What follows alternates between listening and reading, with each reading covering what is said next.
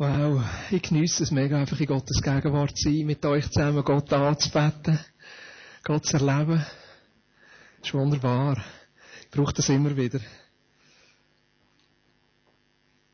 Ich habe mir ein paar Gedanken gemacht, was, was habe ich auf dem Herz auch für 2010 und ich möchte eigentlich mit dem anfangen. Und das passt gerade so schön in die Zeit, wo wir jetzt rauskommen aus Gottes Gegenwart. Es ist eine Stelle, die mich besonders anspricht, aus dem 2. Korintherbrief, Vers 6, 16 bis 18. Und da redet es eigentlich von, von Heiligkeit, von, von einem klaren Lebensstil, von Jesus kompromisslos nachfolgen und keine Sünde im Leben zulassen. Wie mittendrin ist so ein Goldnugget. Und da heißt es, 2. Korinther 6, 16 bis 18. Und welche Gemeinschaft kann zwischen dem Tempel Gottes und Götzenbildern bestehen? Denn wir sind der Tempel des lebendigen Gottes, wie Gott gesagt hat. Ich will mitten unter ihnen sein und mitten unter ihnen leben. Ich will ihr Gott sein und sie sollen mein Volk sein. Deshalb verlasst sie und trennt euch von ihnen, spricht der Herr, Rührt ihre unreinen Dinge nicht an, und ich werde euch mit offenen Armen aufnehmen. Ich werde, ich werde euer Vater sein, und ihr werdet meine Söhne und Töchter sein, spricht der Herr, der Allmächtige. Mir berührt vor allem der Vers da zwischen ihnen, oder die Sätze da zwischen ihnen. Ich will mitten unter ihnen sein und mitten unter ihnen leben. Ich will ihr Gott sein und sie sollen mein Volk sein. Was für eine Verheißung von Gott. Was für eine Aussage, was für einen Ausdruck von seinem Herz, dass er unter uns wohnen und unter uns sein ich habe die Stellen im Alten Testament nachgelesen, es kommt aus 3. Mose und nachher wird es im Hesekiel noch einmal aufgenommen. Der Herzensschrei von Gott einfach unter uns zu sein.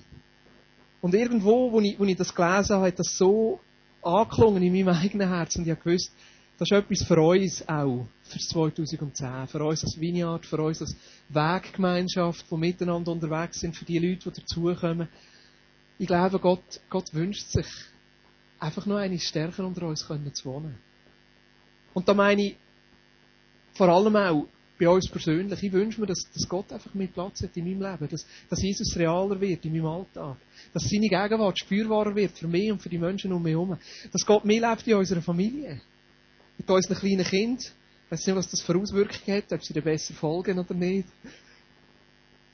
Sie ein friedlicher sind oder, aber einfach, dass Gott, dass Gott unter uns lebt in unserer Familie, dass, dass das Auswirkungen hat auf unsere Nachbarn, Auswirkungen hat auf, auf Kinder, die zu uns kommen spielen, Auswirkungen hat auf Nachbarn vis-à-vis oder die, die merken, dass Gott unter uns lebt. Und ich wünsche mir auch, dass Gott einfach noch eines zunimmt unter uns.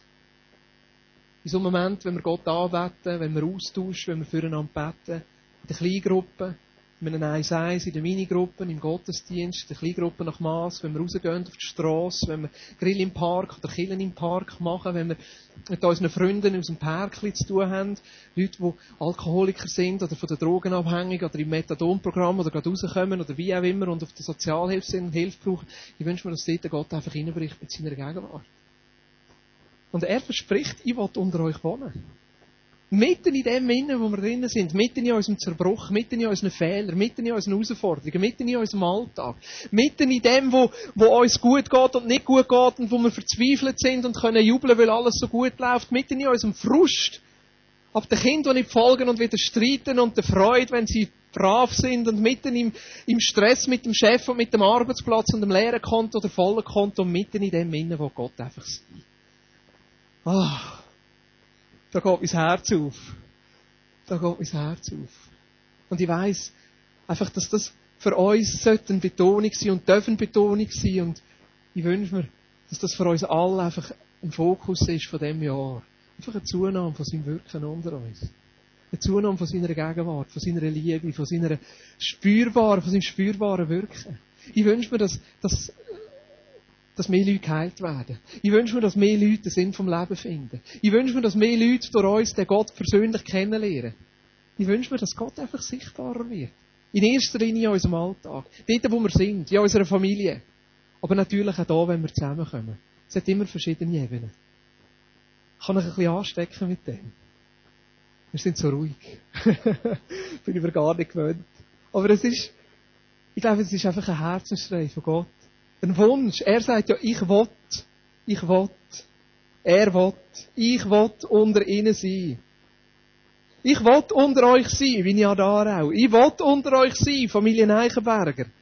Familie Kloter, Familie Bär, Familie Blunier, Familie Zacharia. Ich will unter euch sein. Mitten unter euch will ich leben. Ich will euer Gott sein. Und ihr sind mein Volk, meine Söhne und meine Töchter. Beten wir für das. Nehmen wir uns kurz schnell Zeit. Einfach eine Minute. Jeder für sich am Platz, einfach persönlich. Kurz schnell. Einfach kannst du sagen, ja, Jesus, zieh du neu ein. Er ist ja sowieso da, aber gleich, dass er zunimmt, sich ausbreitet, sichtbarer wird. Jesus, was für eine Verheißung. Dass wir dein Tempel dürfen sein, dass du uns zu deinem Tempel gemacht hast. Dass du mitten unter uns willst leben und wir laden dich einfach ein. Heiliger Geist, wir sagen dir, dass du Platz hast, Raum hast. Hilf uns und lehre uns auch einfach Platz zu machen, Raum zu machen für dich, für dein Wirken. Du willst und wir sagen dir, wir wollen auch. Als Einzelne, als Familie, aber auch als Weggemeinschaft, als geistliche Familie, als Vignadara, sagen wir ja. Ja, wir wollen. Wir wollen, dass du Platz hast. Wir wollen, dass du Raum hast. Amen. So, der Einstieg in den Römerbrief. Vier Gottesdienste, wo wir uns mit dem Römerbrief auseinandersetzen. Ein wunderbarer Brief. Meine Aufgabe ist, die ersten sechs Kapitel mit euch anzuschauen und gleichzeitig, oh, jetzt geht fast das Kreuz um, das wäre gar nicht gut. Gleichzeitig noch einen kurzen Überblick zu geben, aber äh, der Römerbrief ist ein wunderbarer Brief. Aber zuerst noch einmal herzlich willkommen für all die, die zum ersten Mal da sind. Ich weiss, ihr sind schon begrüßt worden, aber gleich von meiner Seite noch einmal schlässig, dass ihr da sind. Ich hoffe, dass ihr Anschluss findet, dass ihr reinkommt, ja, dass ihr in Beziehungen reinkommt, weil wir sind nicht ein Kirche, der in erster Linie mit Programm strukturiert ist, sondern wir sind eine Weggemeinschaft, die miteinander unterwegs ist und unsere Grundschlag sind Freundschaft, Begegnungen.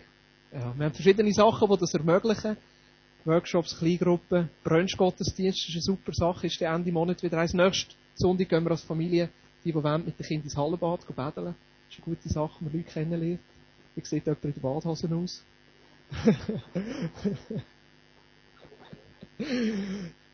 ja.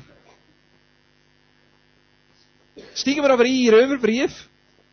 Ich möchte gerade die ersten zwei Verse vorlesen. Wie gesagt, vier Gottesdienste, wo es um den Römerbrief geht. Ich habe mir überlegt, wie viel Mal müsstest du den Römerbrief durchlesen, wenn du sagst, ich lese für jede Übersetzung, jede Bibelübersetzung von ich daheim mal in eine durch? Viermal, fünfmal, sechsmal, siebenmal, achtmal, neunmal, zehnmal. Aber es könnte doch ein gutes Ziel sein, zum Beispiel sagen, für jeden Gottesdienst, den wir haben in dieser Zeit, lese ich den Römerbrief eine durch. Dann wäre es viermal. Kannst du auch sagen, für jede Woche, wo wir uns mit dem Römerbrief beschäftigen, lese ich eine durch, dann wäre es achtmal. Oder sagen, ja, gut, nein, so viel schaffe ich nicht, aber Minimum zweimal in dieser Zeit, wo wir uns mit dem Römerbrief beschäftigen, will ich ihn durchlesen. Das könnte ein gutes Ziel sein, oder? Weil wenn wir miteinander über ein Buch ähm, austauschen und reden, ist so wichtig, dass du das heimnimmst, dass in der Kleingruppe, im Workshop, in der Familie, dass, dass ihr das lesen miteinander und darüber austauschen. Im Kolosser 1,16 heißt es, lernt das Wort von Christus reichlich unter euch wohnen. Lernt es unter euch wohnen. Apostelgeschichte 242 heisst, sie sind zusammengekommen und haben über die Lehre der Apostel geredet. Und um was geht es da? Es geht darum, auszutauschen. Darüber zu reden, was einem wichtig ist. Es geht darum, das zu leben. Nicht einfach nur eine Predigt zu hören, sondern selber reinzugehen. Aber jetzt zum Römerbrief, die ersten zwei Verse. Mittlerweile haben wir es wahrscheinlich gefunden und sonst sehen wir es da. Da heißt es, dieser Brief stammt von Paulus, einem Diener von Jesus Christus. Ich wurde von Gott zum Apostel berufen und beauftragt, seine gute Botschaft zu verkündigen, die er schon vor langer Zeit durch seine Propheten in den Heiligen Schriften angekündigt hat. Dieser Brief, der Römerbrief, ist ein Brief im eigentlichen Sinn, ein Brief, wo eine Person in einer Kille schickt. Ja. Und der, der das schickt, ist der Paulus. Er selber hat amigs nicht geschrieben, er hat es diktieren Das heisst am Schluss vom Brief, wer das, wer das aufgeschrieben hat, aber der Paulus ist der, der hinter dem Brief steht. Ich denke, die meisten von uns haben eine Vorstellung, wer der Paulus ist. Er ist etwa 5 nach Christus auf die Welt gekommen. Man ist nicht ganz sicher, irgendwo zwischen 5 vor Christus und 10 nach Christus ist die Zeitspanne, wo er geboren worden sein kann. Aber die wahrscheinlichste Vermutung ist 5 nach Christus, ist er auf die Welt gekommen. Und er ist aufgewachsen als strenggläubiger Jude. Er bezeichnet sich selber als Pharisäer, einer, der wirklich das Gesetz, das Alte Testament haben und, und, und ehrlich äh, einfach Gott nachfolgen und wo, wo die Christen aufgekommen sind, wo Jesus aufgekommen ist, ist er einer von denen gewesen, der sie stark bekämpft hat. Ja. War dabei gewesen, wo Stephanus gesteinigt worden ist. Und nachher hat er sogar in die Synagoge gegangen, hat sich Briefe gegeben, dass er auf Damaskus gehen kann und dort dann auch Christen verfolgen, sie ins Gefängnis rühren, sie umbringen. Und dort, auf dem Weg nach Damaskus, hat er eine Begegnung. Er begegnet dem auferstandenen Jesus. Zu dieser Zeit ist er schon gestorben, auferstanden, aber Jesus begegnet ihm. Er geht vom Ross, geht hinten runter, ist drei Tage blind. Aber er hört die Stimme und sagt, Saulus, wieso verfolgst du mich? Und dann wird einen, ein gewöhnlicher Jünger, ein gewöhnlicher Mann, Hananias heisst er, wird berufen, zum, zu dem Saulus zu gehen. Und alle haben gewusst, der Saulus, das ist der Böse, das ist der, der uns verfolgt, das ist der, der uns umbringt.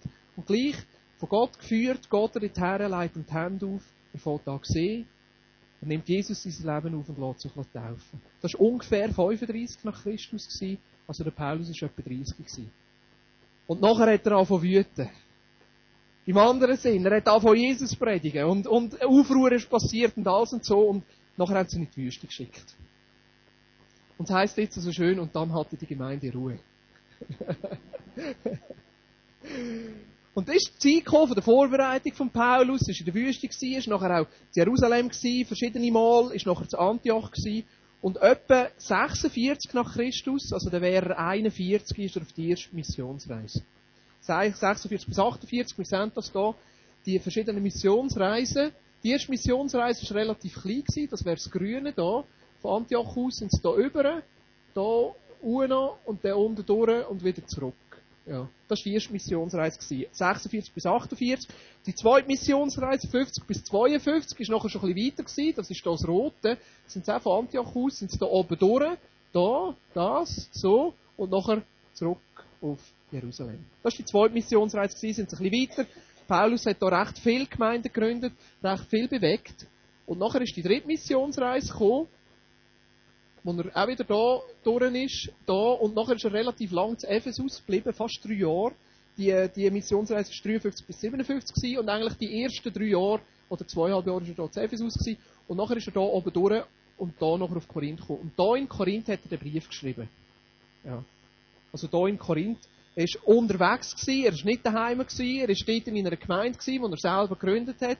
Der, der Korintherbrief ist vorgeschrieben worden, also die zwei, also eigentlich sind es so vier die, die, der ganze Schreibwechsel und alles und so. Und er schreibt nachher einen Brief. Jetzt schauen wir schnell an, wer er den Brief schreibt. Ich meine, ist ja eigentlich logisch. Er heißt Römerbrief, er schreibt es an die Römer, aber lass uns gleich hier schauen. Vers 6 und 7 heißt auch ihr, liebe Freunde, in Rom gehört zu denen, die von Jesus Christus berufen worden seid. Gott liebt euch und hat euch dazu berufen, zu ihm zu gehören.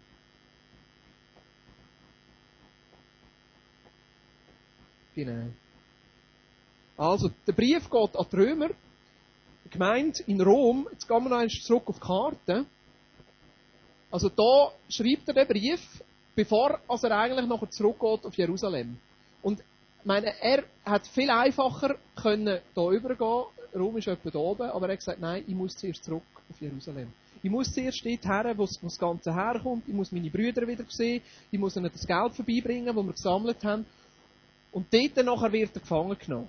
Ja, und ist zwei Jahre nachher in, in, äh, in Caesarea im Gefängnis, bevor als Römer ihn nachher auf Rom bringen. Jetzt, und das ist noch ein bisschen speziell, wo wir wissen beim Römerbrief. Der Paulus schreibt den Römerbrief an eine Kille, er schreibt einen Brief an eine Kille, den er selber nicht kennt. Alle anderen Briefe haben einen persönlichen Touch. Der Korintherbrief ist eine Kille, die er selber gegründet hat. Der Epheserbrief ist ein Kirche, den er selber gegründet hat. Der Galaterbrief ist an Menschen, die er persönlich kennt hat, oder meistens kennt hat. Der Timotheus war ein enger Weggefährte von ihm. Die Menschen hat er kennt, und in allen Briefen sind persönliche Sachen drin. Im Korinther, was die da für riesen Probleme haben in der Kirche. Es sind persönliche Sachen drin. Im Römerbrief fast nichts Persönliches, außer am Schluss, weil er kennt ein paar Leute. Und das ist ein riesen, riesen Gewinn für uns, dass er die Kirche nicht kennt hat. Wieso? Im Römerbrief haben wir eine wunderbare Grundlage vom christlichen Glauben. Die Grundtheologie. Was bedeutet es, mit Jesus zu leben? Was bedeutet es, zu glauben? Was bedeutet Sünde? Was bedeutet Gerechtigkeit? Was bedeutet Vergebung? Was bedeutet es, mit Christus gestorben und auferstanden zu sein? Wie ist das Verhältnis zu Israel? Was hat das mit den Juden zu tun? Was hat das mit den Heidenchristen zu tun? All diese Fragen ja, kommen im Römerbrief vor, und zwar in einer Art und Weise, wie alles miteinander ist. Das haben wir in keinem Brief sonst. Im Galaterbrief geht es um Gnade. Ja, Im Korintherbrief geht es um ihre Gemeindeprobleme und um, um, um das Abendmahl und um, um, um die Gaben. Ja. Im Epheserbrief, um was geht es im Epheserbrief? Um die Waffenrüstung. und auferstanden sind mit Jesus und auch wieder Gnade. Also, wir haben immer einen Ausschnitt, aber im Römerbrief haben wir eine Grundtheologie über den christlichen Glauben. Darum eignet sich der Römerbrief auch so gut, einmal den christlichen Glauben in der ganzen Breite anzuschauen. Und darum bin ich auch so Fan von dem Römerbrief. Ich finde ihn super. Ja. Also die anderen sind auch super, aber der ist superiger. Vers 13 bis 15, da heißt ihr sollt wissen, liebe Freunde, dass ich schon oft vorhatte, euch zu besuchen, aber bis jetzt immer daran gehindert wurde. Ich möchte erleben, dass meine Arbeit wie bei den anderen Völkern auch bei euch Früchte trägt. Also er hat sie nicht kennt, er ist noch nicht dort gewesen. Wie, wie können wir uns Rom vorstellen? Rom ist eine Stadt von etwa 1 Million Einwohnern zu dieser Zeit die Hauptstadt von dem, von dem grossen Reich. Also, dort war das Leben, gewesen, dort hat es pulsiert, dort ist es abgegangen. Etwa eine Million äh, Einwohner. Also, der, der Römerbrief ist ungefähr 57 nach Christus geschrieben worden. Ja. Jetzt in dieser Stadt Rom hat es etwa 4 bis 5 Prozent Juden gehabt. Also etwa 40 bis 50.000 Juden. Und die Kirche in Rom ist, also ist jetzt einfach eine Vermutung. Da weiß man nicht aus dem Neuen Testament raus, aber kirchengeschichtlich und, und, und sonst, äh, äh, historisch kann man das irgendwo nachvollziehen. Ähm, die ersten Kirchen sind vorwiegend entstanden um die jüdischen Synagogen herum. Also, die ersten Christen sind vorwiegend Menschen gewesen, die einen jüdischen Hintergrund hatten, in einer Synagoge gewesen, oder sogenannte Proselyten. Leute, die eigentlich keine jüdische Abstammung haben, aber nachher Juden geworden sind, oder sogenannte Gottesfürchtige. Leute, die den, den Gott, von den Juden haben wollen, haben wollen ehren und anbeten und auch irgendwo mit dieser Synagoge zu tun haben. Jetzt, was heißt das für die Kirchen in Rom? Rom, eine Stadt von einer Million, etwa 40 bis 50.000 Juden, die hat nicht eine Synagoge gehabt, die hat nicht eine jüdische Gemeinschaft gehabt, die haben alle zusammengehört, sondern die sind verteilt über die ganze Stadt. Also wenn wir uns die Kirchen in Rom vorstellen, das müssen wir uns nicht vorstellen, das ist ein Ort, ein Gebäude, ein Gottesdienst, die haben alle den gleichen Namen und gesagt, ich gehöre zu den ersten Kirchen in Rom, oder ich bin der erste Baptist, oder ich bin der erste Pfingstler, oder wie auch immer. Nein, das, ist, das sind ganz viele verschiedene Gemeinschaften gewesen, verteilt über die Stadt, und sind miteinander vernetzt gewesen. Die haben zusammengehört. Teilweise haben sie vielleicht noch miteinander Gottesdienst gefeiert, teilweise einfach in den Häusern, teilweise war es einfach ein Lebensstil gewesen, teilweise sind sie noch in Synagogen, sind noch, äh, ja, haben noch die jüdischen Feste mitgefeiert. Das ist ganz unterschiedlich gewesen. Also so müssen wir uns die Kirche in Rom vorstellen. Das Zweite, und das finde ich ganz interessant, und ich hoffe, ich dürfte hier schnell abschweifen und eine Nebenbemerkung machen. Ja. Finde ich wirklich interessant. Man weiß nicht, wer die Kirche in Rom gegründet hat. Ja, alle Kirchen, die wir sonst davon lesen, wissen wir, okay, Ephesus, gut, gegründet wurde von Paulus. Korinth, gegründet wurde von Paulus. Und wenn wir, wenn wir die Apostelgeschichte lesen, so die Entwicklung der ersten Kirchen, dann sehen wir immer den Petrus und nachher den Paulus und den Paulus und den Paulus da und den Paulus dort und den Paulus das und die Kirche von Paulus und das Wunder von Paulus und das von Paulus zwischendurch wieder. Petrus, aber nachher der Paulus. Ja. Und ich weiß nicht, wie es bei euch ist, aber manchmal kann so das Bild entstehen, okay, das Christsein wird ausbreitet durch die grossen Helden, durch die grossen Apostel, durch die grossen Männer Gottes, durch Leute wie der Paulus. Und ein bisschen der Petrus, aber Leute wie der Paulus, oder? Da könnte so der Ausschnitt sein. Aber schaut, die Apostelgeschichte gibt uns nur einen Ausschnitt aus dieser Zeit. Und der Ausschnitt ist richtig. Aber es heisst nicht, dass das größere Bild genau dem Ausschnitt entspricht. Was wir ja machen, ist, wir nehmen den Ausschnitt und den übertragen auf das ganze Bild. Und wenn der Ausschnitt blau ist, ist das ganze Bild plötzlich auch blau. Aber nur weil der Ausschnitt blau ist, heisst nicht, dass das ganze Bild auch blau ist, sondern es könnte sein, dass nach dem Blauen rot ist. Und grün. Und damit die EVP vertreten ist, gelb. ist ja, ist ja möglich, oder? Ja. Aber da haben wir jetzt einen Killer, die erste, also die Kirchengeschichte hat lange Zeit gesagt, ja, das war der Petrus gewesen, wo, die Kirchen in Rom gegründet hat. Mittlerweile weiss man, der Petrus ist gar noch nicht in Rom gewesen. Das ist gar nicht möglich. Sondern die Kirche in Rom ist gegründet worden von Juden, die für jüdische Feste zurück auf Jerusalem sind, dort zum Glauben gekommen sind, sich haben taufen, vom Heiligen Geist gefüllt worden sind und zurück sind auf Rom und dort noch das Christentum verbreitet haben. Die ersten drei Jahrhunderte hat sich das Christentum nicht durch die grossen Amtsträger und Apostel und Propheten und grossartig verbreitet, sondern durch einfache Leute. Leute wie du und ich. Und vor allem auch durch Frauen. Frauen, die auf dem Platz sind, Frauen, die auf dem Markt sind und der Marktfrau nebendran erzählt hat, wer Jesus ist und was sie mit Jesus erlebt haben und noch für sie betet hat und ist sie geheilt worden. Und nachher hat sie Jesus angenommen und hat sich taufen und ist zum Treffen dazugekommen und hat dort gebetet und sie selber hat dann wieder der anderen Marktfrau erzählt und das ist vielleicht da ist vielleicht ein Soldat gekommen am Markt und sie hat ihm Äpfel verkauft oder Radiesli und hat dann gesagt, oh, die Radiesli sehen gut aus und sie lachen immer so, was ist denn mit ihnen? Sie sagt, ja, vor einer Woche ich Jesus angenommen, ja, wer ist denn der Jesus? Und dann erzählt sie dem Soldat von Jesus und der Soldat tut sein Leben für Jesus auf und lässt sich taufen und erlebt den Heiligen Geist und kommt auch als Gebetstreffen und der Soldat ist, ist mit einem anderen Soldat zusammen auf der Wache und der andere sagt, ja, aber wieso lachst du so? Und er sagt, ja, weißt du, ja gestern Jesus erlebt. Ja, wer ist denn Jesus? Und tut sein Herz auf und lässt sich taufen und erfahrt den Heiligen Geist und ist wieder mit einem anderen auf der Wache und dann bekehrt sich noch der Sklave und, und die Frau und der Diener und die Großmutter und so wächst Und so entsteht der Kille in Rom. Versteht ihr? So entsteht ein Kille.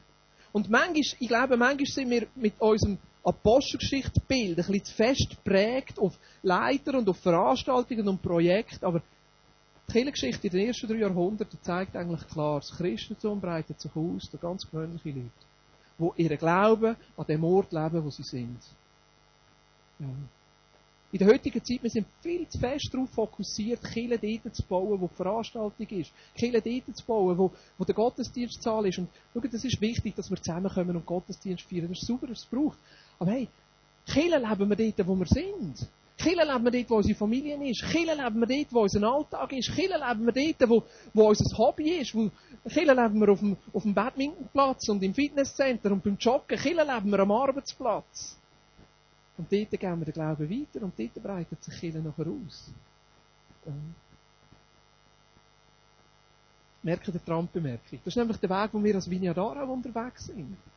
Ja, wir nennen es organisch missional. Uh. Aber das, das die, die, die Römerkille, die Kille hier in Rom, die ist genau so entstanden. Ganz organisch, natürlich. Vom einen zum anderen, zum nächsten. Und es hat sich da etwas gebildet und dort etwas gebildet. Es war niemand da gewesen, der sie kontrollieren und einen Namen geben und irgendetwas. Und Paulus erwähnt keine Leiter. Da. Es braucht Leiterschaft, es braucht Struktur, es braucht das, nicht, nicht, da wollte ich nicht wegnehmen. Aber der Paulus, er merkt, um das geht es gar nicht, sondern im Römerbrief geht es um Lebensstil.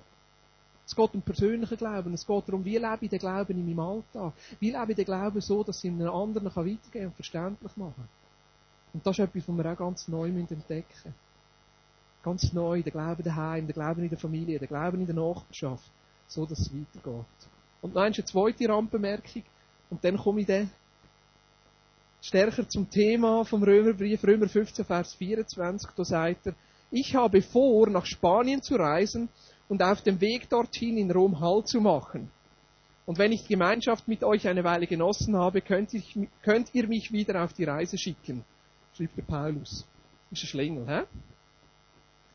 Im Kapitel 1 schreibt er, ich freue mich so, euch zu sehen und ich freue mich so, euch kennenzulernen und ich freue mich so, dass wir gegenseitig ermutigt werden und dass ich von Jesus erzählen und dass wir miteinander Gott erleben und am Ende vom Brief schreibt er, aber wisst ihr, eigentlich wollte ich nur zu euch kommen, damit ich nachher auf Spanien kann. Eigentlich wollte ich nur zu euch kommen, um bei euch ein bisschen aufzudanken, eine fette Kollekte einzusammeln, ein paar Leute mitzunehmen, dass wir miteinander auf Spanien können. Und das ist sein Herz. Also, ich wollte das nicht abschätzig sagen, aber das ist einfach im Paulus sein Herz. Im Paulus sein Herz ist dort herzugehen, wo, wo noch niemand von Jesus gehört hat. Das ist im Paulus sein Herz. Im Paulus sein Herz ist den Menschen von Jesus zu erzählen, die noch keine Möglichkeit haben, von dem Jesus zu hören. Jetzt, wieso sage ich das? Ich meine, wir in der Schweiz denken ja, wir sind ein christliches Land. Mir fällt mehr und mehr auf, dass wir in der Schweiz eigentlich zu diesen Spaniern gehören. Noch nie etwas von Jesus gehört haben. Also wir natürlich nicht, da und wahrscheinlich nicht da. Aber wir haben so viele Leute in unserem Umfeld, die wissen nicht mehr, wer der Jesus ist. Und die würden nie in einen Gottesdienst kommen. Aber wir können zu ihnen gehen. Und ihnen vorleben. An unserem Leben, an unserem Beispiel, was das heisst. Mit Jesus unterwegs zu sein. Das ist da, wo Paulus das Ziel war. Und darum schreibt er den Brief. Er schreibt ihnen den Brief, um zu zeigen, schaut, das ist da, wo ich glaube. Das ist so, wie ich lebe. Das ist da, wo ich euch weitergeben. Und nehmt mich doch auf, wenn ich da komme. Und so war es auch. Der Paulus ist ja nachher als Gefangener auf Rom gekommen, ist zwei Jahre dort gefangen gewesen, ist nicht im Kerker gewesen, sondern sie haben ihn nachher in Hausarrest gesteckt. Er war zwar in seiner Wohnung gewesen, aber er hat Leute können empfangen und dann ist die Kirche gekommen und er hat, er hat predigt und dort und das und das gemacht und vermutlich, das ist jetzt nicht sicher, weil wir es nicht in der Bibel haben, sondern einfach so geschichtlich vermutet man, dass er nachher noch einmal freigelassen worden ist dass er auf eine vierte Missionsreise ist, noch auf Kreta ist, auch auf Spanien ist und erst später nachher noch einmal zurückgekommen ist auf Rom, dann noch einmal gefangen genommen worden ist, richtig in die Kerker gekommen und nachher als Märtyrer gestorben ist. Ungefähr 67, 68 nach Christus. Das ist so die Vermutung. Eben da haben wir jetzt keine, ähm, keine Aussagen mehr vom, vom Neuen Testament, das ist einfach so viele Geschichten zusammengesetzt. Jetzt die Zeitangaben, die ich mache, das ist immer Handgelenk mal Pi, versteht ihr? Ja, ungefähres. Wenn ich sage 57 nach Christus ist der Römerbrief geschrieben, das könnte 56 oder 55 oder 58 sein. 57 ist einfach die beste Vermutung. Gut, sind ihr noch dabei? Uh, Geschichtsstunde abgehakt. die grosse Einleitung. Aber einfach, dass ihr mal das Bild habt, um was es geht. Ich möchte zum Kernvers kommen und den Kernvers anhand den ersten sechs Kapiteln mit euch anschauen. Der Kernvers und das Kernthema vom Römerbrief sehen wir im Kapitel 1, Vers 16 und 17. Ich brauche sonst die Übersetzung Neues Leben, aber ich werde den Vers jetzt aus der Elberfelder Übersetzung vorlesen, weil ich einfach finde, da kommt er am knackigsten raus. Da heißt es, denn ich schäme mich des Evangeliums nicht. Ist es doch Gottes Kraft zum Heil jedem Glaubenden, sowohl dem Juden zuerst als auch dem Griechen. Denn Gottes Gerechtigkeit wird darin offenbart, aus Glauben zu Glauben, wie geschrieben steht, der Gerechte wird aus Glauben leben. Paulus nimmt die Stelle aus Habakkuk 2,4 aus dem Alten Testament und es wie die Zentralbotschaft von dem Paulus, seine Lebensbotschaft, die er hier an den Römer weitergibt. Ich schäme mich nicht für das Evangelium. Weil es ist Gottes Kraft zum Heil für jeden, der glaubt. Und die vier Sachen möchte ich mit euch schnell anschauen. Was ist das Evangelium? Was ist Gottes Kraft? Was bedeutet Heil? Das schauen wir nachher miteinander an. Und was bedeutet der Glaube? Und das sind die vier zentralen Aussagen. Zum ersten, Evangelium ist Gottes Kraft. Der Paulus beschreibt selber, was das Evangelium ist. Also lassen wir ihn reden in Römer 3, Vers 23 bis 25. Da heißt es, denn alle Menschen haben gesündigt und das Leben in der Herrlichkeit Gottes verloren. Doch Gott erklärt uns aus Gnade für gerecht. Es ist sein Geschenk an uns durch Jesus Christus, der uns von unserer Schuld befreit hat. Denn Gott sandte Jesus, damit er die Strafe für unsere Sünden auf sich nimmt und unsere Schuld gesühnt wird. Wir sind gerecht vor Gott, wenn wir glauben, dass Jesus sein Blut für uns vergossen und sein Leben für uns geopfert hat. Das ist das Evangelium. Das Evangelium ist zuerst anzuerkennen, dass wir als Menschen nicht vor Gott können bestehen. Dass wir mit unserem Leben vor Gott nicht genügen. Dass wir Sünder sind. Dass wir verloren sind. Das ist der erste wichtige Aspekt vom Evangelium. Hat jemand von euch schon vom Ehepaar Salahi gehört? Mal schauen, wer ist bunte und illustrierte und äh, Klatschheftli leser. Vermischt es? Salahi, nicht einmal meine Frau. Nein, kein Gerücht. Salahi, ja, das Bild von Salahis. In der Mitte ist der Vizepräsident von Amerika, John Biden. Ich weiß nicht, wie sie mit Vornamen heißen, ich glaube Rahel und irgendwie. Die haben sich eingeschlichen ins, ins Weiße Haus. Ja. Das sind die, ah, jetzt! Die haben sich eingeschlichen ins Weiße Haus. Es ist der, der, der, Obama und seine Frau haben das Staatsbankett gehalten für den, den, den Premierminister von Indien. Und die haben sich eingeschlichen, obwohl sie nicht auf der Gästeliste wären. Ja. Und schaut, das ist eigentlich, also ich hoffe, dass ich das kann sagen als Beispiel, das ist eigentlich unser Zustand vor Gott. Ja. Wir sind nicht eingeladen als Staatsbankett, weil wir einfach nicht genügen. Wir sind nicht eingeladen. Und auch wenn wir uns probieren reinzuschleichen, irgendwann kommt es aus. Die haben jetzt wahnsinnig Glück gehabt, dass es nicht an dem Abend selber rausgekommen ist. Sonst wäre es hochkant rausgerührt worden. Aber das ist eigentlich in die Liga mit Gott, in die Liga vom Staatsbankett, in die Liga vom, vom Präsident, die gehören wir einfach nicht her. Wieso? Weil wir als Menschen nicht perfekt sind. Aber jetzt sagt Gott, dass es Geschenk gibt, ein Geschenk durch Jesus Christus, ein Geschenk, dass wir gleich können vor Gott kommen. Die dort Salaris haben beschissen, aber das Geschenk ist, wenn jemand anderes für dich zahlt. Also, auch bei einem Geschenk muss ja jemand zahlen. Sonst wäre es Diebstahl. Ein Geschenk heisst, du kommst etwas über, wo jemand anderes dafür gezahlt hat. Aber jemand musste zahlen. Jetzt stell dir vor, der Brüder von dem Salahi wäre ein hochdekorierter Offizieller in der Administration vom Obama. Der hat sich verdient gemacht, hat viel gespendet, hat beim Wahlkampf geholfen, hat sich eingesetzt, hat, hat Stimmen gesammelt, hat nachher da Reisen vorbereitet und das gemacht und hat seine Zeit und sein Geld hergegeben. Und der Obama erinnert sich eigentlich an den und denkt, aha, ja, das ist ein guter Mann und dem muss ich etwas geben und dem muss ich, dem muss ich, dem muss ich jetzt einen Dienst erweisen, der hat so viel für mich gemacht, lade ihn doch hier an das Staatsbankett mit dem indischen Premier. Aber ausgerechnet an dem Abend hat seine Frau Geburtstag. Und weil er ein guter Ehemann ist, sagt er, nein, Geburtstag von meiner Frau geht vor, aber was mache ich jetzt? Eine riesen Einladung, die kann ich noch nicht einfach, schenke ich doch die meinen Brüdern. Ja, und er geht zum Weißen Haus und klärt das ab, ja, dürfen denn überhaupt meine Brüder für mich kommen? Und seine Frau, ja, alles ist in Ordnung.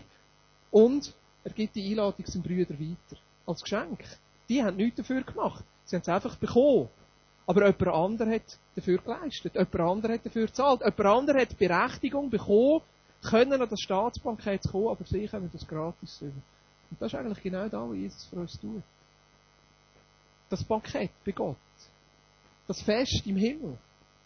Der Zugang zu Gott, dass wir vor Gott können bestehen Zugang haben, nicht nur zum Präsidenten, sondern zum Allerhöchsten, ist ein Geschenk, das wir gratis bekommen, aber wo jemand anderer etwas dafür geleistet hat. Nämlich Jesus Christus.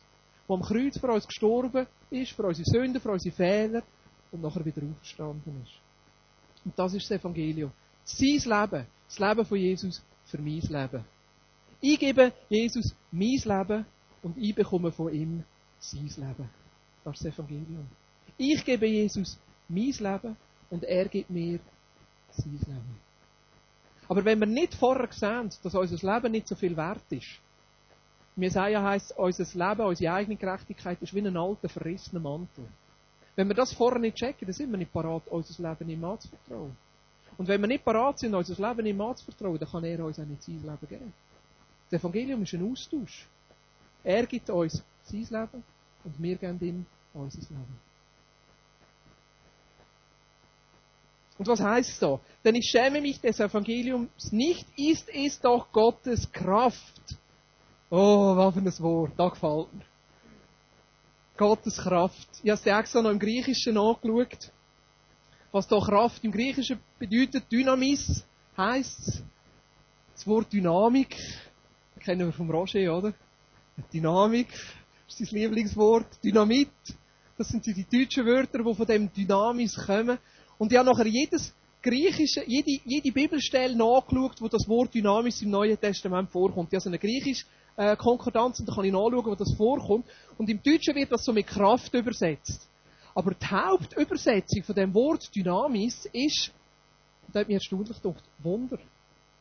Wunder. Wunderwirkungen. Also überall dort, wo es, also nicht überall, aber in den meisten Stellen, wo es heißt, und Jesus hat ein Wunder da, heißt, Jesus hat Dynamis da. Hat Dynamis gewirkt. Wenn jemand geheilt worden ist und das als Wunder bezeichnet wird, ist das Wort Dynamis. Wenn jemand von den Toten aufersteht und das heißt, es ist ein Wunder passiert, ist das Dynamis. Dynamis bedeutet Befähigung, upsla, Befähigung oder Fähigkeit, Möglichkeit, etwas zu tun. Es bedeutet Autorität oder Macht. Es bedeutet auch einen Ausdruck von Gottes Autorität und Fähigkeit. aber am meisten wird es übersetzt mit Wunder und Wunderwerk. Was heißt das? Wenn wir es mal von dieser Seite anschauen, bedeutet das Evangelium ist Gottes Kraft, damit Unmögliches möglich wird.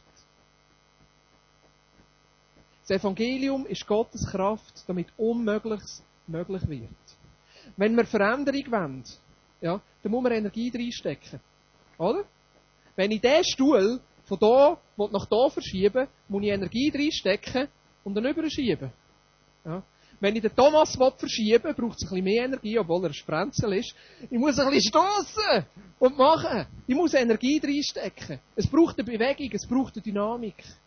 Und das Evangelium ist die Energie, die Veränderung bringen in unser Leben. Das Evangelium ist die Energie, die Kraft, die Dynamik, die Veränderung bringen in unserer Familie, in unserem Umfeld. Und das Schöne an dieser Kraft, an dieser Dynamik, es ist eine Kraft, die Veränderung bringen in ein Gebiet, wo wir es eigentlich menschlich sehen, unmöglich finden. Es ist eine Kraft, die Unmögliches möglich machen kann. Manchmal denken wir, es ist doch nicht möglich, frei zu werden von Sucht. Doch, es ist möglich.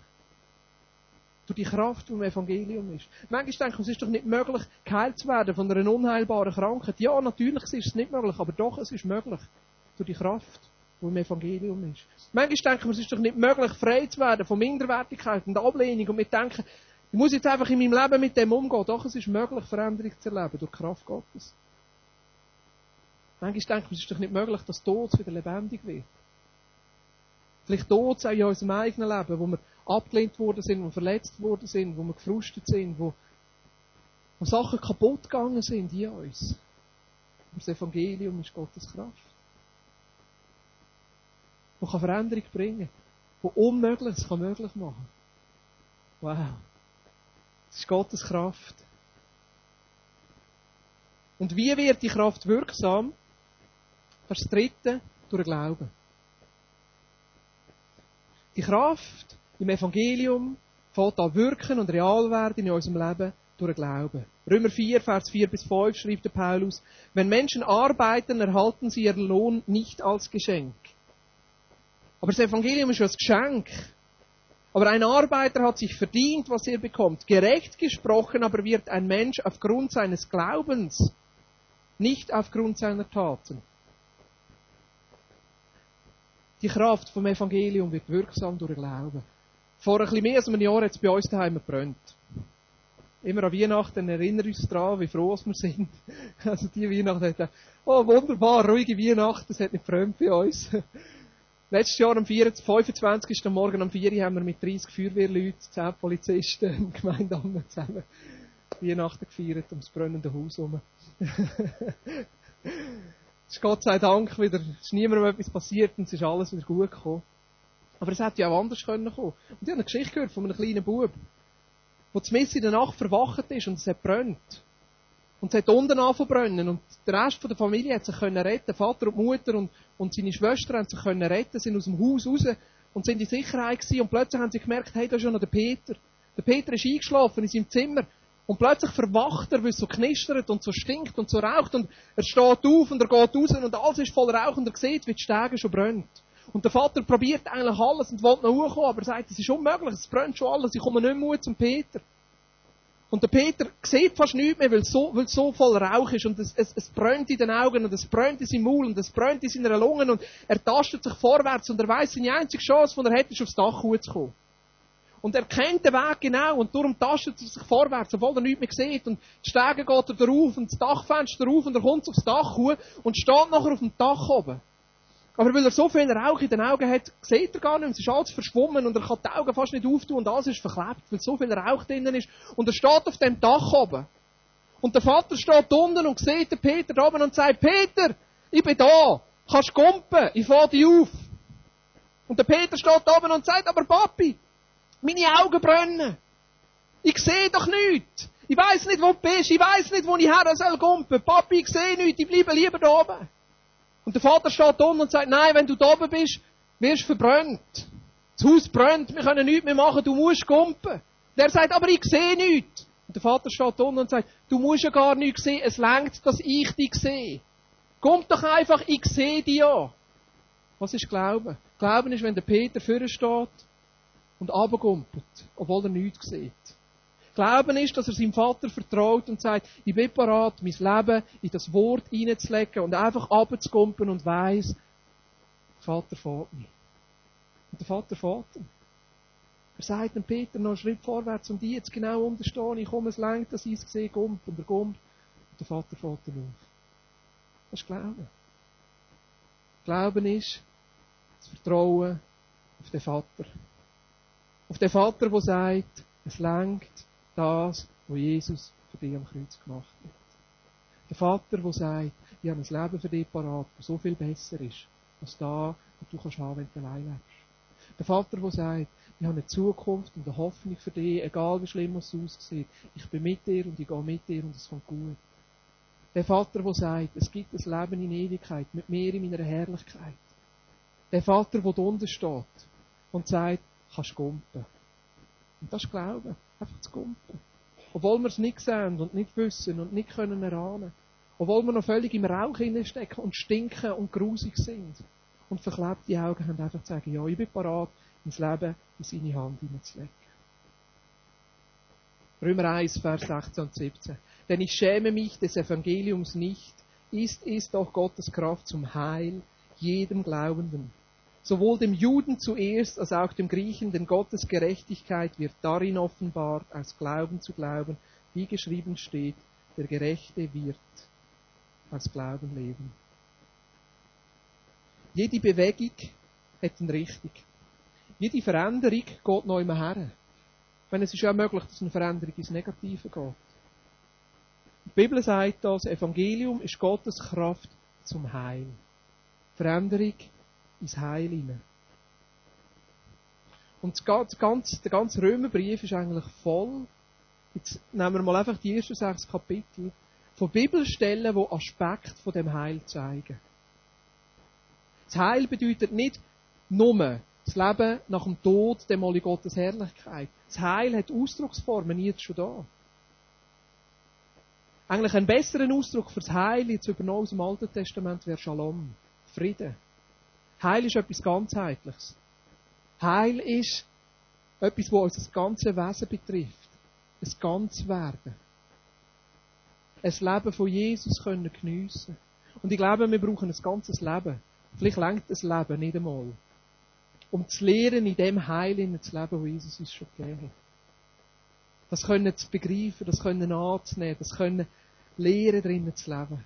Und ich werde, dass wir die letzten zehn Minuten noch nehmen, einfach über die Aspekte vom Heil zu reden. Ich habe ein, Blatt euch auf den Tisch gelegt. Einfach mit verschiedenen Bibelstellen, wo so ein bisschen Aspekte von dem Heil jetzt einfach aus den ersten sechs Kapiteln vom Römerbrief auflisten.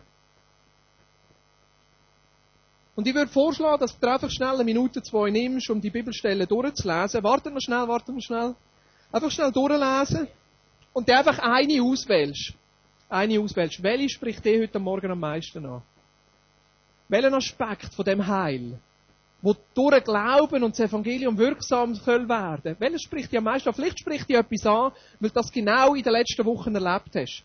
Vielleicht spricht dir etwas an, weil du das schon lange hast wollen, aber irgendwie nicht erlebst. Vielleicht spricht dir etwas an, weil es genau das Gegenteil in deinem Leben Realität ist. Ja. Und dann möchte ich ermutigen, einfach schnell mit diesen Leuten um dich herum, am Tischli oder zu zweiten oder am Bank oder wie auch immer, schnell zu sagen, schau, die Bibelstelle spricht ich am meisten an, aus dem und dem Grund. Und das ist da, wo ich da drinnen sehe. Das ist der Aspekt vom Heil, den ich drinnen sehe. Und vielleicht sagen ihr, komm, wir beten noch gerade füreinander, dass wir mehr von dem erleben, oder es zum ersten Mal erleben, oder dass das mehr Realität wird, oder dass Gott uns Glauben schenkt, dass wir mehr von dem können erleben. Ist gut. Lassen wir das Wort reichlich unter uns wohnen. Kolosser 1,16. Die Predigt, die ihr jetzt habt in den nächsten 10 Minuten, ist viel wichtiger als das, was ich vorher gesagt habe.